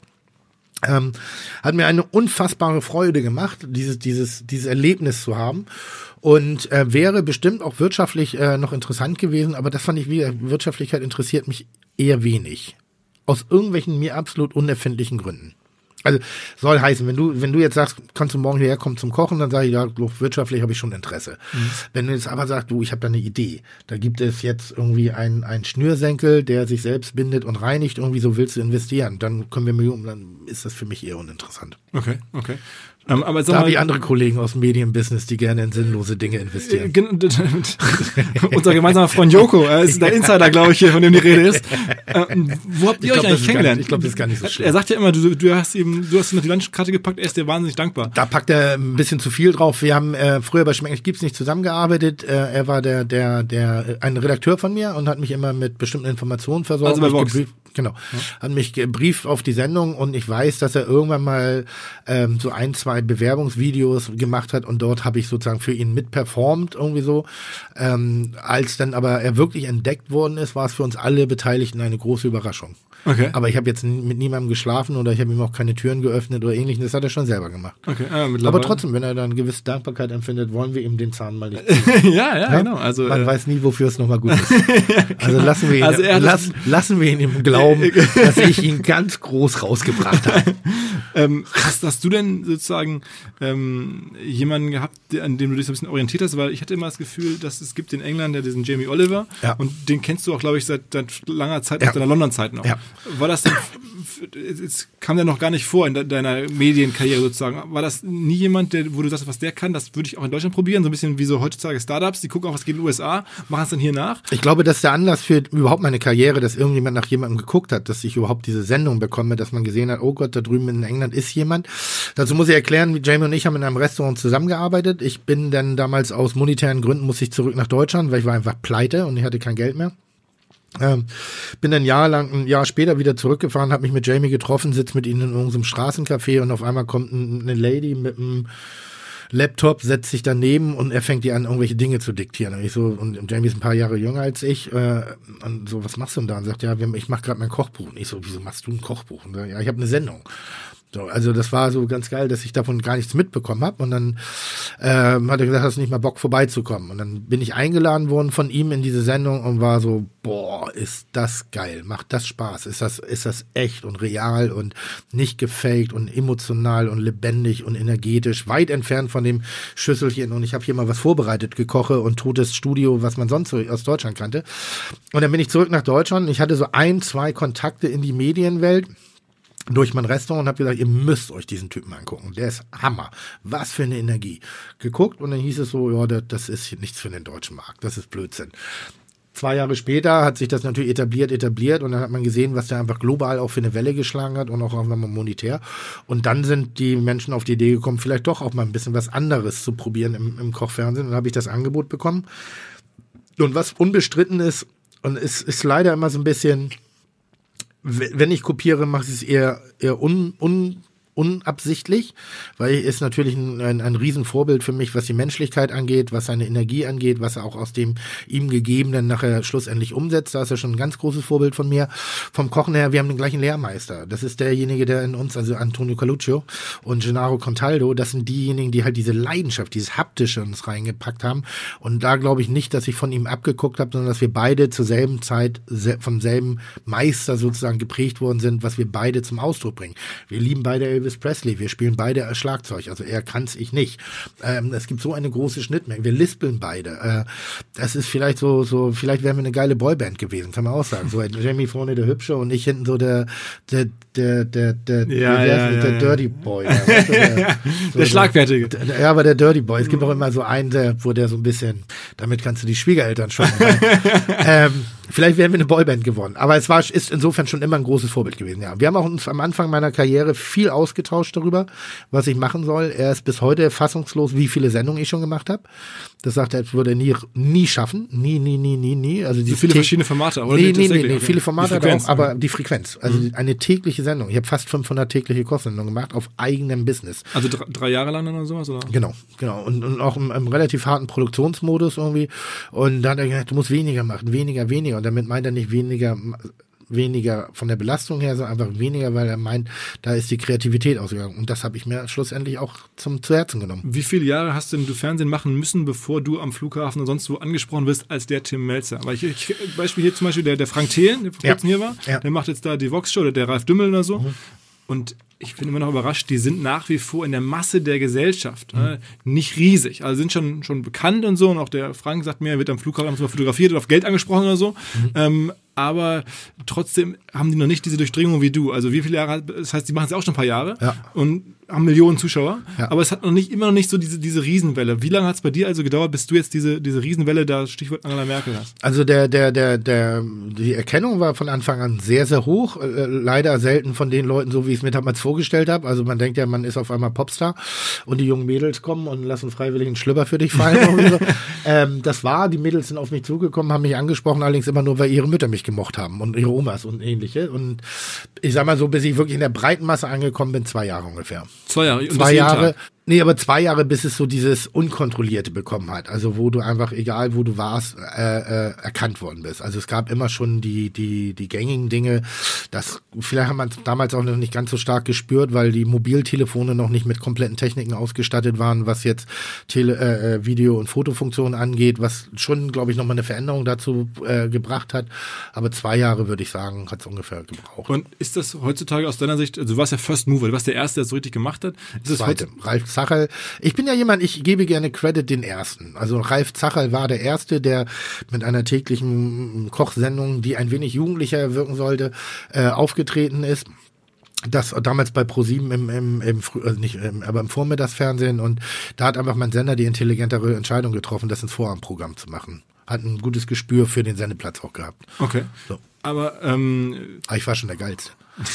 Aber mittlerweile ist ja, sind ja ganz, ganz, ganz viele da. Also mittlerweile ist ja das, das, das, das ganze ja. Feld voll. Ja. Kommt man da heutzutage auch noch durch? Also heutzutage kommt, kann keiner mehr diesen, diesen, diesen Name Recognition aufbauen, wie du es gekonnt hast. Ich glaube, das ist grundsätzlich, ich glaube, das ist grundsätzlich ein Problem irgendwie, dass wenn du in demselben Metier, was schon sehr lange sehr heiß gestrickt wird, irgendwie noch versuchst, deinen Fuß zu fassen, dann brauchst du irgendwas Außergewöhnliches. Mir geht's immer so ein bisschen mit den Influencern und ähnlichem. Ich kriege die neuen gar nicht mehr mit, obwohl sie vielleicht irgendwie erfolgreich sind, aber das, der Name ist immer bei mir noch mit Dagi B be, be, behaftet. Also wenn das ist der einzige, die ich namentlich kenne, der anderen nicht. Ich bin jetzt aber auch kein, ich sag mal, kein gängiges Publikum für diese Dinge. Aber die DAGB ist auch keine 18 mehr, ne? Die ist jetzt auch, geht ja auch auf Strom auf 30 zu. Ja, das kind ist ja, da wollte ich gerade sagen, verheiratet, Kind bekommen und das ist ja in der Welt auch eine ganz andere Nummer. Ja. So. Und die nächsten, die jetzt nachkommen, kriege ich vielleicht einfach nur nicht mehr mit. Und ich, es, es verblüfft uns gerade, dass so ein bisschen der ganz junge Koch, der ich damals war, und das ist einfach so, der Generationswechsel gerade noch nicht kommt. Es gibt viele spannende, aber es gibt eben, vielleicht haben wir den Markt auch ein bisschen over, Pace, also ein bisschen zu voll gemacht. Aber Köche sind jetzt ja, ich meine, du warst vor kurzem sozusagen als in der Nachfolge, wenn man so will, von Stefan Raab bei Schlag den Star bei ProSieben, also Hauptprogramm hab, Samstagabend. Digga, ich habe das Sportspiel gewonnen. Ja, genau, genau, genau. Ja. Also, aber vor allen Dingen ne, aus, aus Marketing-Sicht noch beachtenswert, du warst, du machst jetzt diese Show, du trägst jetzt so eine Show auf einmal. Ähm, das ist ja schon, schon. Ja, das tun wir aber jeden Abend. Das unterschätzt man. Ich glaube, das ist so was, warum man uns Köche mag, weil wir, wenn wir, wenn wir gut sind, so ein wenig, wir dürfen echt im Entertainment-Bereich sein. Also wir sind halt wir. Wir sind mit Ecke und Kante. Guck dir Tim Raue an. Äh, stell dir mal jetzt irgendwie einen Nachrichtenmoderator vor, der im Privaten ist, so wie Tim Raue vor fünf Jahren. Der wäre längst abgesägt. Wir Köche dürfen das, weil das teilweise auch unser, ein Teil unserer, unserer Persönlichkeit ist. Also, ähm, ich muss gerade dran denken, es gab mal ein Bild und das ist, ich bin auf wenig Dinge stolz im, im, im, in den Medien, die ich gemacht habe. Natürlich so eine Sendung wie Kitchen Impossible ist für mich so, boah, das ist ein Haufen, den ich mitmachen durfte. Ne? Das ist ein Gruppenhaufen aus vielen tollen Leuten. Aber ich habe mal eine Sendung mitgemacht und da war Günther Jauch, Thomas Gottschalk, Harald Schmidt, Jörg Pilawa und ich. Okay. Und da habe ich schon gesagt, leck mir am Arsch. Und das waren die fünf Großen zu der Zeit in der Unterhaltung. Aha. Ich halt mit Kochen, so, ich hatte keine Show, ich hatte kein Entertainment, aber ich war halt medial präsent. Ich bin mal zur, zur Medienfigur des Jahres gewählt worden von, von, von, von einem, einem relativ anerkannten Radiopreis, wo ich sage, das ist mir damals gar nicht so bewusst gewesen, aber das war schon eine Erscheinung. Und ich glaube, ich war zufällig die Erscheinung ich weiß nicht, ob Backstreet Boys oder, oder wie die anderen heißen, ob das die beste Boyband der Welt ist, aber sie waren, die das Genre sozusagen definiert haben. Und das habe ich eine Zeit lang auch. Gab es irgendwas, was du abgelehnt hast? Was die, ich meine, wenn man so in der Rolle ist, dann kriegt man ja tausend Sachen angeboten. Dann nehme ich an über die Jahre irgendwas, was du abgelehnt hast, wo du sagst, Mensch, Kaum Mist. zu glauben, was ich sehr oft abgelehnt habe, war Kokain. Äh, wirklich kaum zu glauben. Ähm, nee, ich, ich habe diverse Sachen abgelehnt. Ich habe meine Erfahrungen gemacht, ich habe gesammelt, ich habe geguckt, ich habe Dinge ausprobiert, bin auf einige Sachen, finde ich gar nicht so schlimm, dass man von denen heute auch nicht mehr redet. Ähm, abgelehnt im Wesentlichen eigentlich nur, wenn es darum ging, ein, ein, ein also äh, wenn es nur noch Moneymaking war. Also wenn es nur darum geht, das ist ja, es gibt immer sehr viele Leute, du machst irgendwas, so wie jetzt zum Beispiel Schlag den Star, was ich mitgemacht habe, und da habe ich die Sendung nicht alleine gemacht, sondern ich hatte eine großartige Redaktion, die da alles vorbereitet haben. Ich habe einen großen Meister, Stefan Raab, der dieses Format überhaupt erst, erst, erst, erst äh, äh, erfunden hat. Ich hatte Elton als Moderator und ich hatte einen richtig geilen Partner, Gegner, Sascha, der mir diese Bühne überhaupt hat bieten können als solches. Und danach kamen dann so ein, zwei Überlegungen, ob wir sowas machen. Und ich sagte, nein, das war ein einmalige, das war eine schöne Geschichte, das war richtig cool. Ich bin nicht derjenige, der sowas konsequent halten kann. Und jetzt überreden die dich aber gerade bei ProSieben, versuchen das. Nein, geht ja nicht. Aber also, nee, nee, nee. Das war einfach nur eine, eine Anfrage seitens einer Produktionsfirma, ob ich sowas in der Art machen wollte, und da war ein klares Nein. Ähm, Aber die, ich meine, die Zahlen waren wohl super, was ich gesehen habe. war super, war, war bombastisch, dann, war dann, auch- großartig. dann hängen da war, wahrscheinlich jetzt einige an dir dran und sagen, Tim, bitte, komm noch mal. Das ist auch schön und das ist auch ganz geil. Aber manchmal ist es wie bei meiner Live-Show irgendwie so. Wie gesagt, ich habe vier Abende CCH, großer Saal, komplett ausverkauft. Äh, ein, ein, ein, eine Show gemacht, die nach außen dann so unwitzig war wie sonst irgendwas. Aber wenn du da warst, dann war- hatte das eine magische Energie. Und ich wusste in dem Moment, als ich von der Bühne runter bin, das werde ich nie wieder machen. Das war's jetzt, das war meine Erfahrung, die wollte ich machen, weil ich gemerkt habe, da sind Parameter, die lerne ich gerade und die gefallen mir nicht so. Das ist so ein bisschen, ich weiß nicht, ob du jemals den Star hinter der Bühne, ob du mal ein Meet and Greet hattest, ob du mal jemanden, den du bewunderst, hinter den Kulissen kennengelernt hast. Der eine oder andere, ja. Ist selten cool. Ist so, wenn du so ein Hochstil, ich hatte mal ein Meet and Greet mit Kiss und Kiss war für mich Rock'n'Roll, Blutspucken, Mädels, äh, Axtgitarre und, und Feuerwerk und laut und, und brachial. Mit denen habe ich ein äh, Meet and Greet damals geschenkt bekommen. Und das war in, in den Hinterkatakomben von einer Turnhalle. Und Kiss selber war immer noch cool, aber die ganze, das ganze Ambiente, das ganze Drumherum hat das alles so entmystifiziert. Und ich gucke lieber da noch rum. Und wie gesagt, ich bin damals dann äh, äh, runter und habe gedacht, das war's. Okay. Und sag mal, eine Sache, Ja. wir haben gerade schon darüber gesprochen, dass du diese klassischen Medien und, und Möglichkeiten dominierst und beherrschst und auch der Erste warst. Bei den digitalen Sachen, jetzt guck bei Instagram, bei Facebook, Twitter, so diese Sachen, wo man sozusagen sich heutzutage ja aufbaut und auch ausrollt und eine Marke aufbaut, da bist du zwar da, aber jetzt nicht mit dieser selben Präsenz und derselben Dominanz. Ja. Warum ist das so? Ähm, keine ganz bewusste Entscheidung. Ich verstehe es nicht. Also ich kann es nicht. Ich verstehe einen guten Braten, ich verstehe einen guten Abend zu leiten im Restaurant. Das kann ich wirklich sehr, sehr gut.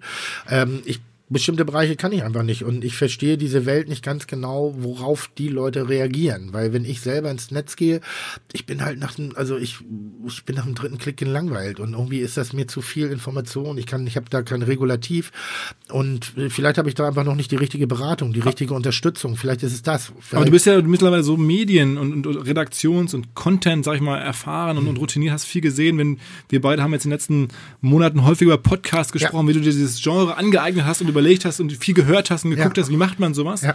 Ähm, dann müsste es das auch mit Instagram auch möglich sein, dass du dir das anschaust und sagst, okay, das machen die so, das macht irgendwie. Vielleicht ist es so, dass ich es manchmal ein bisschen schade finde, bei Instagram und zumindest oder Facebook oder sonst irgendwo, wo ich sage, boah, jetzt lass doch mal. Also ich mache zum Beispiel keine Fotos im Urlaub.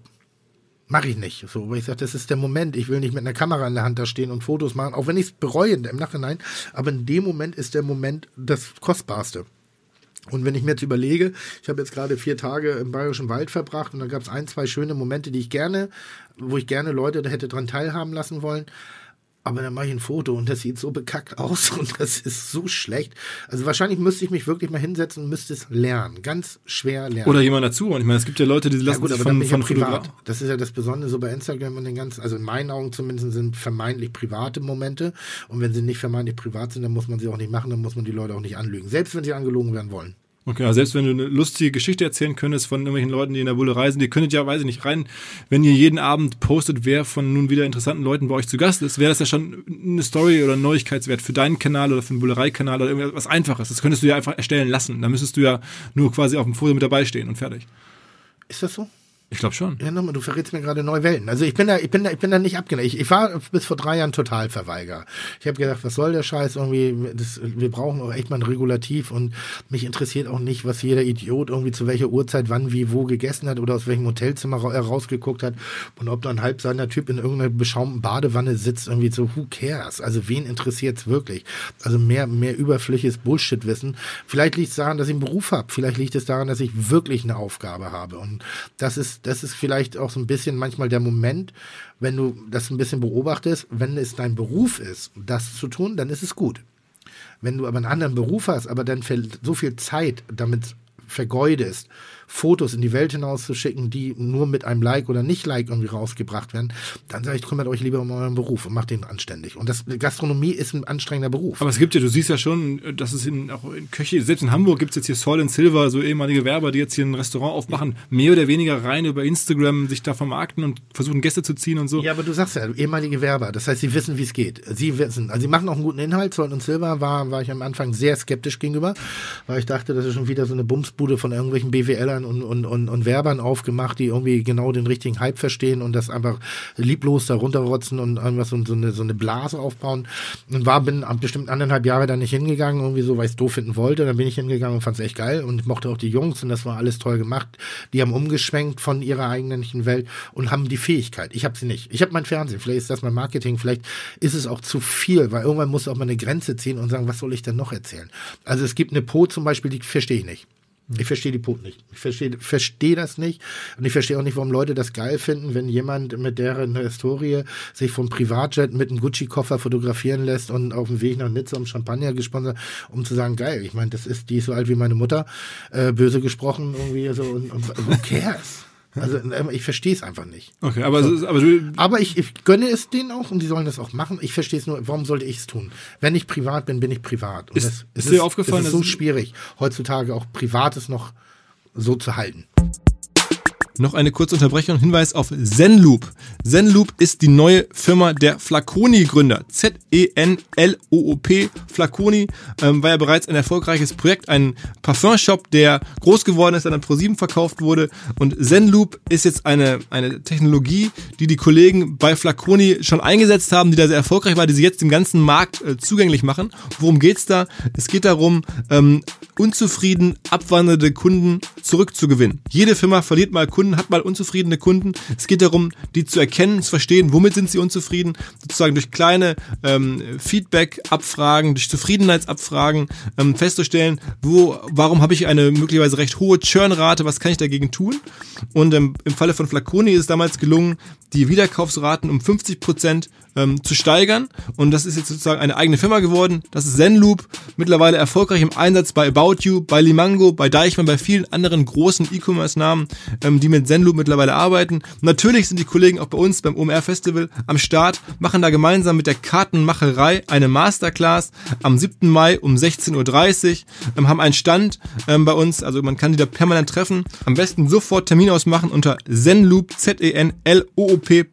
Z-E-N-L-O-O-P.com slash OMR und die Kollegen bei uns treffen. Ist dir aufgefallen, dass viele Gastronomen mittlerweile sozusagen bewusst zum Beispiel für Instagram ihre Restaurants so inszenieren, dass Leute sich darin fotografieren, dass man so ja. Logos so baut, dass man da oder auch Essen so serviert, dass es halt bewusst für Instagram gemacht ja. ist? Ja. Macht ihr sowas auch? Ähm, es gab mal die Überlegung, für einen zu machen, weil ich das, äh, da waren wir, wurden wir beraten von einer Online-Agentur, irgendwie noch hieß es, ja, ich weiß nicht, wie das heißt, aber da musst du dir halt so einen Background da irgendwie schaffen, damit die Leute sich auch fotografieren lassen. Das klang auf dem ersten Sinn auch ganz nachvollziehbar, irgendwie so ein Fotorahmen, wo du dann in bestimmten Winkel, keine Ahnung, die, die, die Spitze gekapschert habe, war ich jetzt neulich und habe das da gesehen, dass es da schon Senks gibt. Dann hast du so eine eigene Postkarte da. Und da habe ich gesagt, boah, das ist alles so, aber irgendwie machen die sich auch ihre Arbeit selber. Also die sagen mir, das ist cool, ich kann es nicht überprüfen, ich kann es nicht beurteilen. Was, wenn, wenn ich, nochmal, wenn ich von diesem Trend Wind bekomme, ja, dann ist er doch schon durch. Dann haben die doch schon. Aber dann, dann, dann, hat ihn, dann, hat ihn, dann hat ihn doch schon McDonald längst. Also, weißt du, ich bin immer so, wenn ich denke, boah, das ist gutes Design, das kann man machen, irgendwie so, dann weiß ich, dass McDonald das auf Mallorca schon eingebaut hat. so. Und das ist wirklich ein guter Gradmesser. Und da sollte man auch äh, äh, kritisch sich selbst gegenüberstehen. Ich habe das einmal gemacht vor 20 Jahren. Das war diese äh, Investmentblase, wo alle in, in, in, in irgendwelche Wertpapiere investiert haben. Ich damals von meinem Hasper-Berater schön Dekra Deluxe Papiere. Ich glaube, mein, mein kümmerliches Geld, was ich hatte, 2000 Mark investiert gekostet, sind heute noch 20 Cent wert. Weil als ich davon Wind bekommen habe, war das Ding schon durch. Aber man könnte ja sozusagen trotzdem jetzt sagen, äh, bei euch die Bullerei ist halt wirklich ja als Restaurant. Aber wir haben es ja gemacht. natürlich. Wir haben, wir haben ja diese Instagram-Welt. Wir haben einmal mich. Mhm. Ich bin ein Fotoobjekt, das kann man einfach so sagen. Wir haben äh, aber eben natürlich nicht inszeniert und nicht, und ich glaube, dass ist das auch am Ende des Tages besser ist, wenn Dinge passieren aus Zufall. Große Ideen werden meistens aus einer Überlegung heraus getroffen und nicht, weil man ein, eine, eine Erfolgsrezeptur hat. Wir haben die Uhr von Stefan Strumbel bei uns hängen, die riesengroße Kuckucksuhr. Wir haben per Zufall ein relativ günstiges äh, äh, pinkfarbenes Einhorn bei uns im Restaurant, das ist ein Überbleibsel von der Silvesterfeier. Finden die Leute Hammer, lassen wir stehen. Ich hatte mal eine, eine Penisfigur aus Clockwork Orange da stehen, irgendwie, wo alle gesagt haben, kannst du nicht machen. Aber jeder hat sich davor fotografieren lassen. Wir haben das, äh, äh, äh, das, das, das Also- wir haben das Schaufenster, das, äh, äh, dieses Kühlhaus, das sichtbare Kühlhaus, wo teilweise ganz, wo ganze äh, Tiere teilweise hängen. Also ich glaube, dass wir sehr viel natürliche solche Dinge haben, aber wenn du jetzt sagst, bau doch das da ein, damit das und das passiert, weiß nicht, ob es wirklich funktioniert. Aber jedenfalls, und da sind wir wieder bei Joko, der hat uns nämlich sozusagen Mhm. dich auf den Trichter gebracht, jetzt was Gemeinsames zu machen. Und zwar einen Podcast. Ja. Fichte Gastro heißt der. Ja. Kann man hören, äh, überall wo es Podcasts gibt. Wir dürfen den mit dir gemeinsam produzieren, Ja, wir sehr schön. vermarkten den. Ähm, mutig also, von euch. Äh, genau, also alle, die jetzt hier zuhören und sagen, okay, ich möchte gerne was mit Tim Melzer machen, der ist irgendwie real Hm? und der steht ja auch offensichtlich für, für Gastro, für, Hm? für Food. Äh, meldet euch gerne, das Ding ist relativ frisch gelauncht. Hm? Ähm, wie kamst du auf die Idee, was spricht dir im Format Podcast mehr an als, als Instagram? Also ich muss sagen, dass ich so jemand bin beim Einschlafen gerne Hörspiele oder Hörbücher oder ähnliches hört. Hörspiele nicht so sehr, weil die meisten von der von der Exzentrik zu hoch sind. Also wenn dann so auf einmal Geräusche und Stimmwirrwarr kommen, kann ich nicht einschlafen. Äh, Hörbücher ebenfalls und Podcast war äh, ähm, natürlich durch sehr bekannte Vorbilder, glaube ich, immer so. Das, ich habe es gerne gehört und ich habe dann auch so. Das war so ein bisschen mein Radiohören der Neuzeit. Früher mal NDR Info und solche Sachen gehört. Ich fahre jetzt gerade wenig Auto ähm, weil ich relativ dicht an der Bullerei wohne. Deshalb reicht es nicht um wirklich eine Informationssendung. Ich habe festgestellt, dass ich Informationen immer schlechter aufnehmen kann. Ich hab, kann die Tagesschau nicht mehr gucken. Ich bin immer nur noch online auf Spiegel und, und, und Bild und so ein Kram gewesen. Habe festgestellt, dass es auch lame ist, also dass das nur oberflächliches Wissen ist, was ich da an, anlese. Und fing dann an, Podcast und äh, äh, zu hören. Und dann mit Joko äh, mich in der Tat drüber unterhalten und dann, das, das muss man eben sagen, dann gab es auch den wirtschaftlichen Aspekt natürlich ganz klar dahinter. Wie gesagt, ich versuche Dinge immer so ehrlich und transparent wie möglich zu beantworten. Ähm, dann gab es eben diesen finanziellen und dann habe ich mir ein, der, der, der eigentliche Ausschlag war, es gibt es noch nicht. Es gibt noch keinen Koch, der einen Podcast hat. Und meine alte, meine alte Leidenschaft, First Mover. Und ich suche mich da auch noch. Ich bin da noch nicht ganz angekommen. Also ich, ich denke, da gibt es noch sehr viel zu entdecken. Es lohnt sich dran zu bleiben, auf alle Fälle. Aber trotzdem hört mal rein in die ersten Folgen. Ja, also wir werden, sie werden noch besser werden, aber sind schon gut. Nein, da ist was. Und vor allen Dingen habe ich da mal die Möglichkeit, außerhalb meines Klischees auch mal Dinge zum Besten zu geben, die mich wirklich bewegen. Ich sage mal als Beispiel, äh, ähm, Sternegastronomie wird mir mal vorgeworfen, ich mag die nicht. Das ist blöd, Bull- Bullshit. Ich finde Sternegastronomie Mörder. Die ist so wichtig für unsere Branche und ich finde sie so wichtig. Ich finde nur nicht, dass sie das einzige kulinarische Highlight sind in Deutschland, sondern es gibt andere Varianten. Die, die Möglichkeit, bestimmte Dinge auch mal äh, mit einer Meinung zu versehen, ist einem sonst nicht mehr so stark gegeben. Und deshalb habe ich äh, äh, diesen Podcast mitentwickelt, wo ich jedes Mal mit einem Überraschungsgast konfrontiert werde. Das mag jetzt, also es ist wirklich so, ich weiß nicht, wer kommt. Ähm, und dann versuchen wir ein launiges Gespräch über teilweise auch Kulinarik zu führen, aber natürlich auch über alle anderen Dinge des Lebens. Ist so eine Mischung aus Info-Labercast, würde man sagen. Also manchmal verliert man sich Mit Ähm, Foodbezug. mit Foodbezug, ja. Also es gibt immer so kleine Einschränkungen, um, um da auch mal wieder das Gespräch auf die wesentlichen Dinge des Lebens zurückzulenken. Ähm, relativ äh, pimmelfrei, muss man so, so, gibt eine Ausnahme bislang irgendwie so, wo lag aber nicht an mir. Ähm, und ansonsten eben so wirklich sich da hineinzuarbeiten, vielleicht kann es ein sehr gutes Informationstool ist, sein, auch für Menschen, die sich mit kulinarischen Themen beschäftigen wollen, die vielleicht auch mal den wirtschaftlichen Background erfahren wollen, die vielleicht auch mal einfach eine andere Meinung hören wollen, als das, was sonst allgemein durch die, die Presse so dargestellt wird. Und ähm, ich finde, find, und es ist halt, das Gute am Podcast ist, ich kann es dann hören, wenn ich will. Und Das ist ja generell ein riesen Vorteil der, der Medienkategorie. Das ist wirklich, wirklich gut. Und wie gesagt, wahrscheinlich kann man auch andere sagen, aber da bin ich schon wieder zu doof für. Also wenn es äh, sowas wie meine eigene Sendung läuft bei einem, äh, oh, wie heißt denn das? Ist das ein Pay-Sender? Vox meinst du? Ja, Nee, das ist, so äh, TV Now. Äh, Pro- Ach so, TV Now. Okay, ja, das weiß ich gar So, nicht. ich weiß nicht, wie das geht, aber ich habe meine eigene Sendung noch nie gesehen. Also deshalb so, weil an da, wo sie läuft, arbeite ich meistens. Und wenn ich sie gucken will, weiß ich nicht, wie ich rankomme. Also ich bin da einfach so ein bisschen. Ich bin mir sicher, da kann irgendwer helfen, der das hier ich, hört. Ich bin noch ein Freund der guten alten Videokassette. kannst, kannst du mir das mal aufnehmen?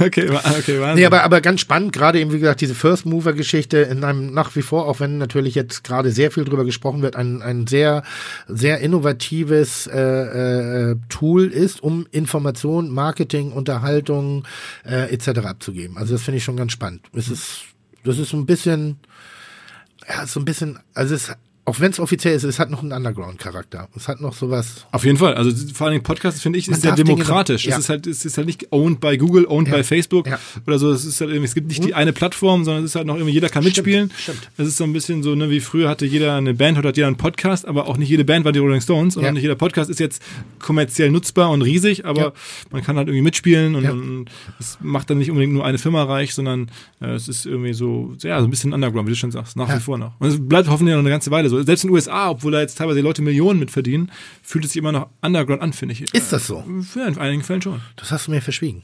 Doch, also bestimmte Podcasts in den USA, die sind, wo man weiß, das ist richtig großer Was Umsatz. muss man da machen?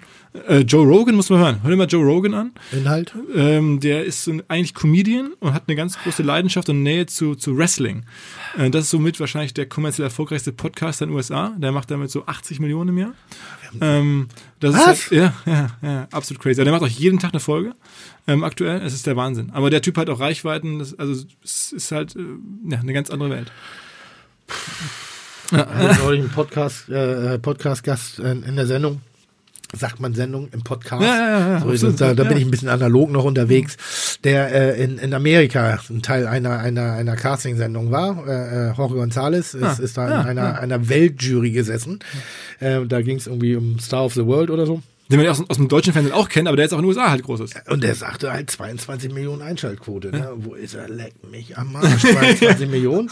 Das kriege ich mit meinen letzten drei Jahren äh, Medientätigkeiten kaum hin. Also, also das ist schon, schon echt krass. Muss man sagen. Also Ja. wenn die deutsche Fußballnationalmannschaft ein WM-Finale spielt, dann bist du, glaube ich, so in Deutschland bei 20 Millionen oder sowas, ne? Oder 22. ja, Und das ist, schafft er halt mit einer normalen Castingshow und einem normalen Abend dann. Ja.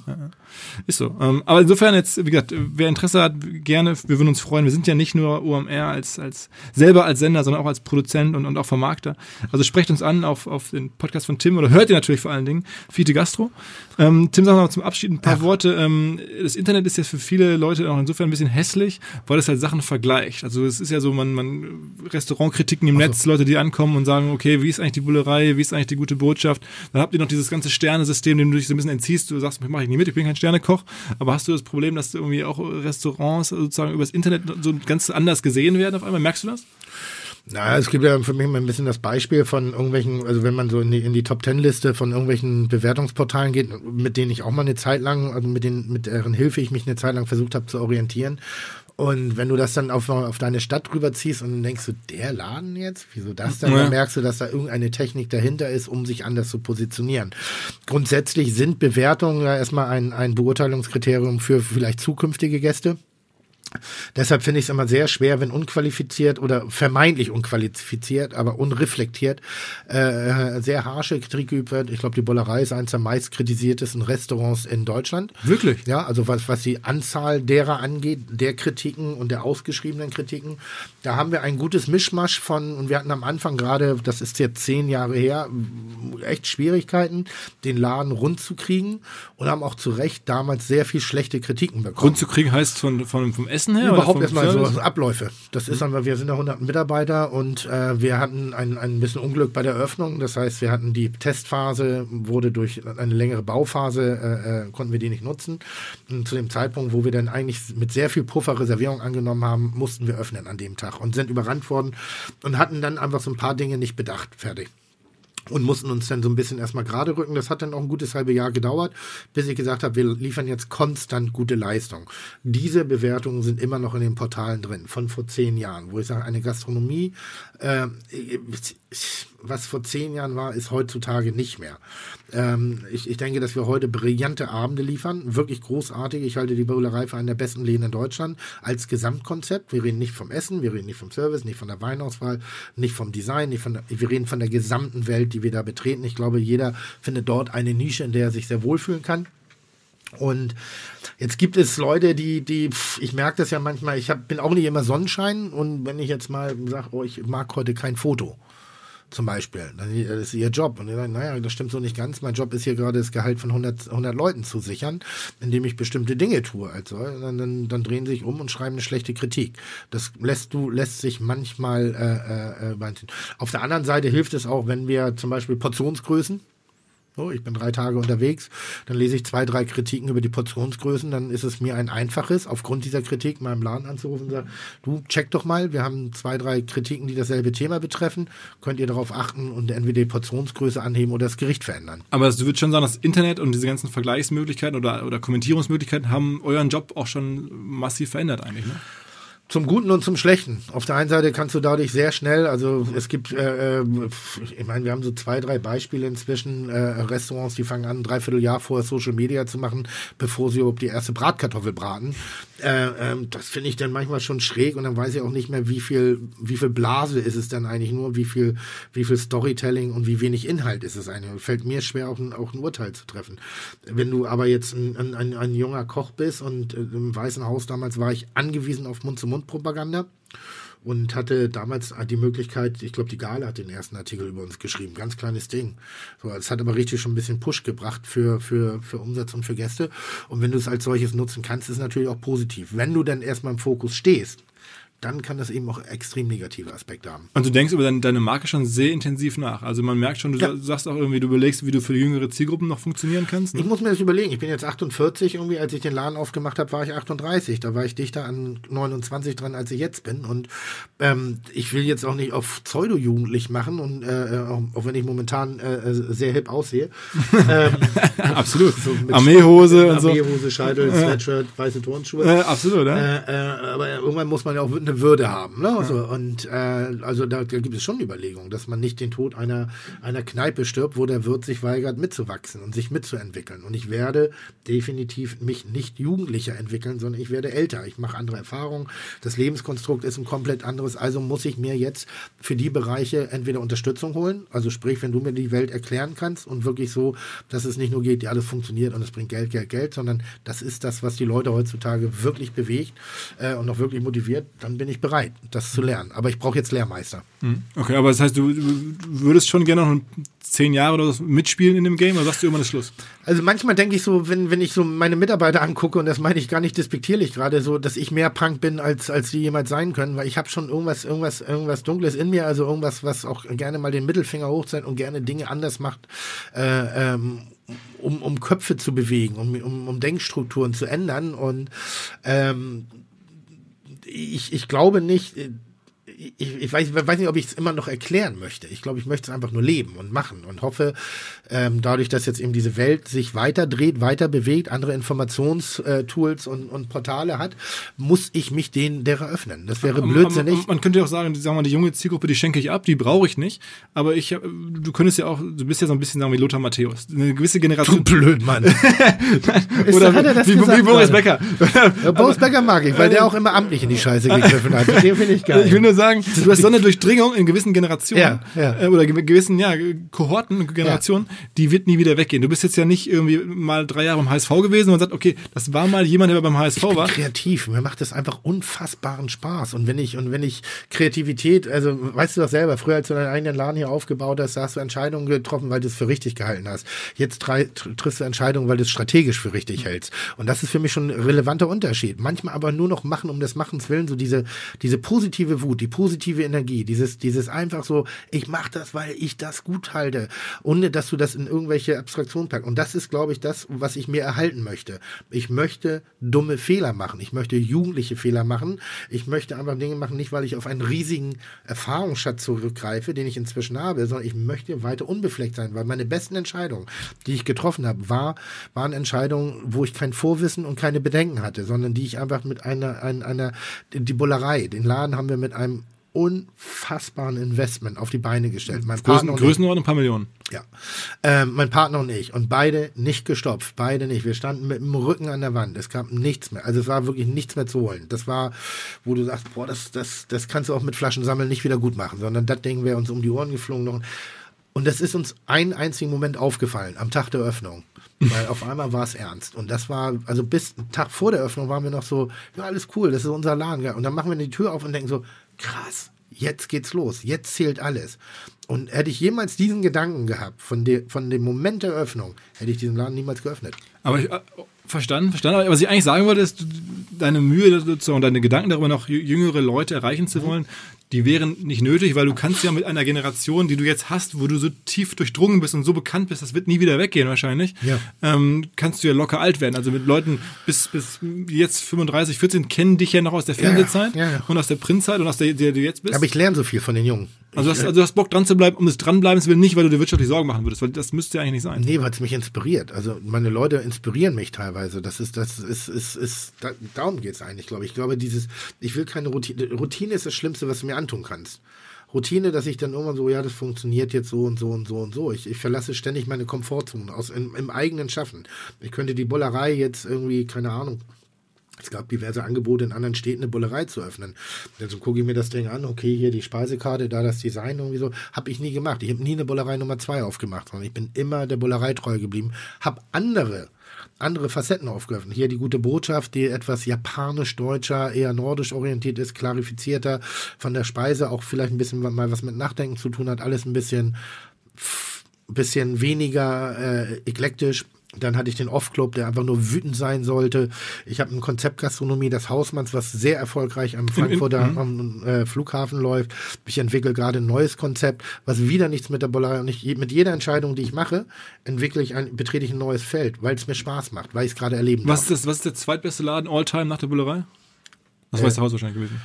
Äh, äh, äh, äh, in Hamburg. Ja, generell, was du gemacht hast. Also, also was ich gemacht habe. Also die, die, die Energie des Weißen Hauses, die liebe ich bis heute. Also die, die, äh, ich meine, wir sind, haben morgens den Laden aufgemacht, geputzt, geschrubbt, das Gemüse verräumt, gemacht, getan, irgendwie Gästeservice, waren trotzdem fröhlich und haben uns über 1000 Mark am Ende des Monats gefreut. Richtig gefreut. Da gab es das Fläschchen, vier Tage nach Geschäftsschluss, also nach, nach Abschluss irgendwie so, da gab es das Fläschchen, gelesen Wein und sagen, hier 1000 Euro, wir können unsere Miete bezahlen. Wie geil. Ähm, und das fühlte sich so unfassbar gut an. Denn die, die Bollerei natürlich eine ähnliche Situation äh, mit vielen Zufällen, dass es so groß geworden ist. Der Off-Club für die Wut, für die Aggressivität ist eigentlich eine Reminiszenz an New York, wo ich gescheitert bin. Nicht gescheitert, weil ich habe es probiert und ich habe das, das ist ein Projekt, das gerade pausiert Frankfurt, Flughafengastronomie. Ich habe neulich irgendwie mit, saß ich mit einem Kollegen zusammen, einem Berufskollegen, der er sagte, dass er neulich in Frankfurt an, in, so einem, in so einem Lokal war und er sagte, ach, das hat sich so nach dir angefühlt und das war so, äh, musst du dir echt mal angucken. Also das war schon krass, ne? Also so die Leute, wie sie gearbeitet und gesprochen haben, das hätte auch deiner sein können. Und ich so, welcher ist es denn? Und er sagt Hausmanns. Und ich sage, Digga, das ist mein. und dann denke ich so, ach, wie geil, das ist eine Flughafengastronomie. Also toll. Also das gibt so, ich habe ich hab einen Foodtruck. Sag, sag, sag, Rosa Farbe. Wo, wo, wo, ist der? Wo steht der, der Foodtruck?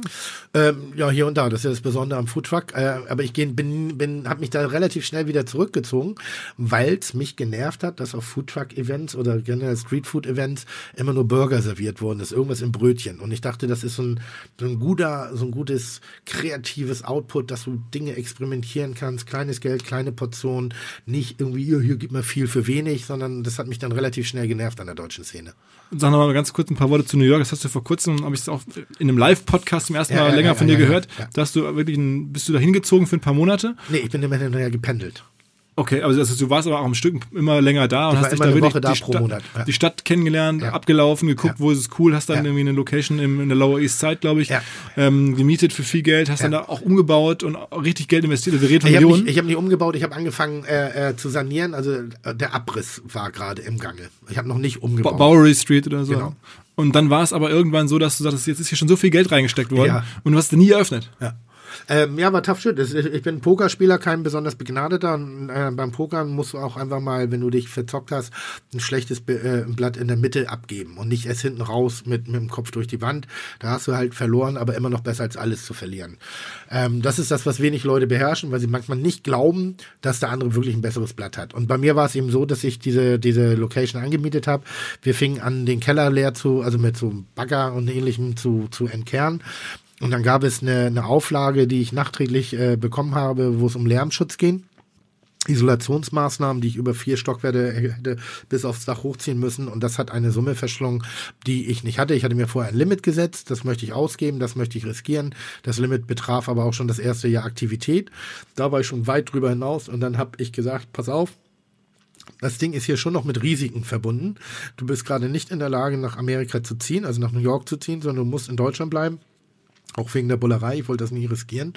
Und habe dann gesagt, boah, da habe ich mich verpokert, da habe ich mich verzockt und habe dann abgebrochen. Dadurch habe ich vermeintlich Geld verloren. Ähm, auf der anderen Seite habe ich sehr viel Lebenserfahrung gewonnen und das klingt gerade in diesem Kontext unfassbar dämlich, aber es ist so. Ich werde nie auf dem Sofa sitzen und sagen, hätte ich mal gemacht. Ich habe es gemacht.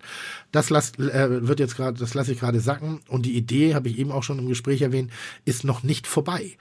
Also es kann sein, dass ich jetzt, wenn ich das alles mal durch einen Filter durchgejagt habe, positiv und negativ irgendwie so, dass ich dann irgendwie in zwei Jahren nochmal wieder rübergehe und das nochmal probiere. Aber mit mehr Erfahrung.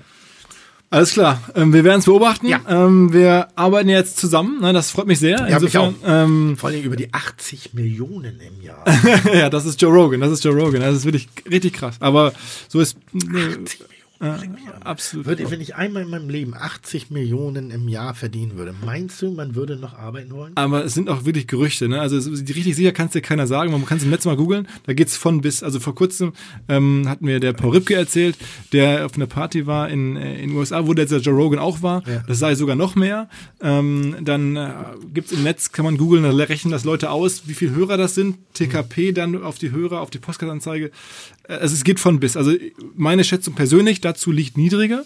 Ähm, aber es gibt sicherlich auch ja Radiomoderatoren. Howard Schulz, ein großer Name in den Ja, USA, ja, der schon ja. als Radiomoderator Jahresverträge hat, auch in der Dimension, wo der im Jahr halt bezahlt wird nur für seine Radiosendung. Und deswegen ist das jetzt nicht ganz so komplett verrückt, dass auch ein Podcaster, der ähnliche Reichweiten hat, dass der das auch in der Lage ist, äh, sozusagen wieder reinzuholen. Ähm, nicht in dem Fall nicht über Pay, äh, Pay Radio, sondern in dem Fall einfach über Werbung. Aber ähm, die Welt da draußen ist auf jeden Fall noch eine andere und es gibt, was ich relativ sicher weiß, den Podcast von der New York Times, der jeden Tag kommt, The Daily. Ähm, damit machen die so 65 Millionen Euro Umsatz mit dem The Daily Podcast von New York Times. Und da ist aber eine richtige Redaktion dahinter, das kostet sicherlich in der Produktion auch Wollte ich gerade sagen, das ist ja, das ist ja Äpfel mit Birnen gerade vergleichen, irgendwie so. korrekt. Ja, aber es ist auch im Fernsehen ja so. Ich meine, ein Wrestle-Podcast hat mehr Umsatz, ich sage jetzt mal Umsatz, als der von der New York Times. Der ist auch schon viel länger im Markt. Ne? Der Joe schon Rogan ist schon auch, trostlose auch Zeit, schon ne? viele, viele Jahre länger dabei. Also es ist auch eine Frage, der, Ja. ich meine, die ProSieben machen auch mit deiner Show Schlag den, Schlag den Star Ja. deutlich mehr Geld als mit ihren Nachrichtendingen, was wahrscheinlich. Meinst oder- du? Haben die 100 nicht gesagt. ja, okay. Das ist wirklich, also da werde ich ja nicht schlauer, ne? aber das ist immer wieder faszinierend zu sehen, wie Leute einfach Geld verdienen. Und die verdienen gutes Geld, also ich bin da sehr dankbar für. Ähm, wir wollen, wir, also wir würden uns freuen, wenn ihr jetzt Tim hier ähm, nicht genug hören könnt von ihm. Äh, geht direkt rüber auf den anderen Kanal. Äh, Fiete Gastro. Viele Gastro. Ähm, und wir werden es auch noch verlinken. Und ich bin mir sicher, im Rahmen von OMR wird Tim Melzer das ein oder andere Mal demnächst auftauchen. Wir freuen uns drauf. Vielen Dank, Tim. Ja, immer wieder gerne. Alles klar. Ciao, ciao. Ganz kurz bevor alles vorbei ist, Hinweis auf unsere neu geschaffene OMR Academy. omr-academy.de ist ein Produkt, das wir gemeinsam mit den ähm, Leuten von Avado, einem E-Learning-Spezialisten, ähm, uns ausgedacht und umgesetzt haben. Es geht darum, in einem zehnwöchigen äh, Kurs mit jeweils zwei bis drei Wochenstunden Lernaufwand etwas ähm, komplett Neues zu erlernen und richtig gut in etwas zu werden. Und wir fangen mal an mit Facebook und Instagram. Also das erste Modul ist Facebook und Instagram. Man wird dort ähm, zum Profi oder zumindest kommt man auf ein richtig gutes Level. Schaut euch das mal an, was wir da anbieten. Unter der omr-academy.de einfach mal einsteigen, mitmachen, ausprobieren.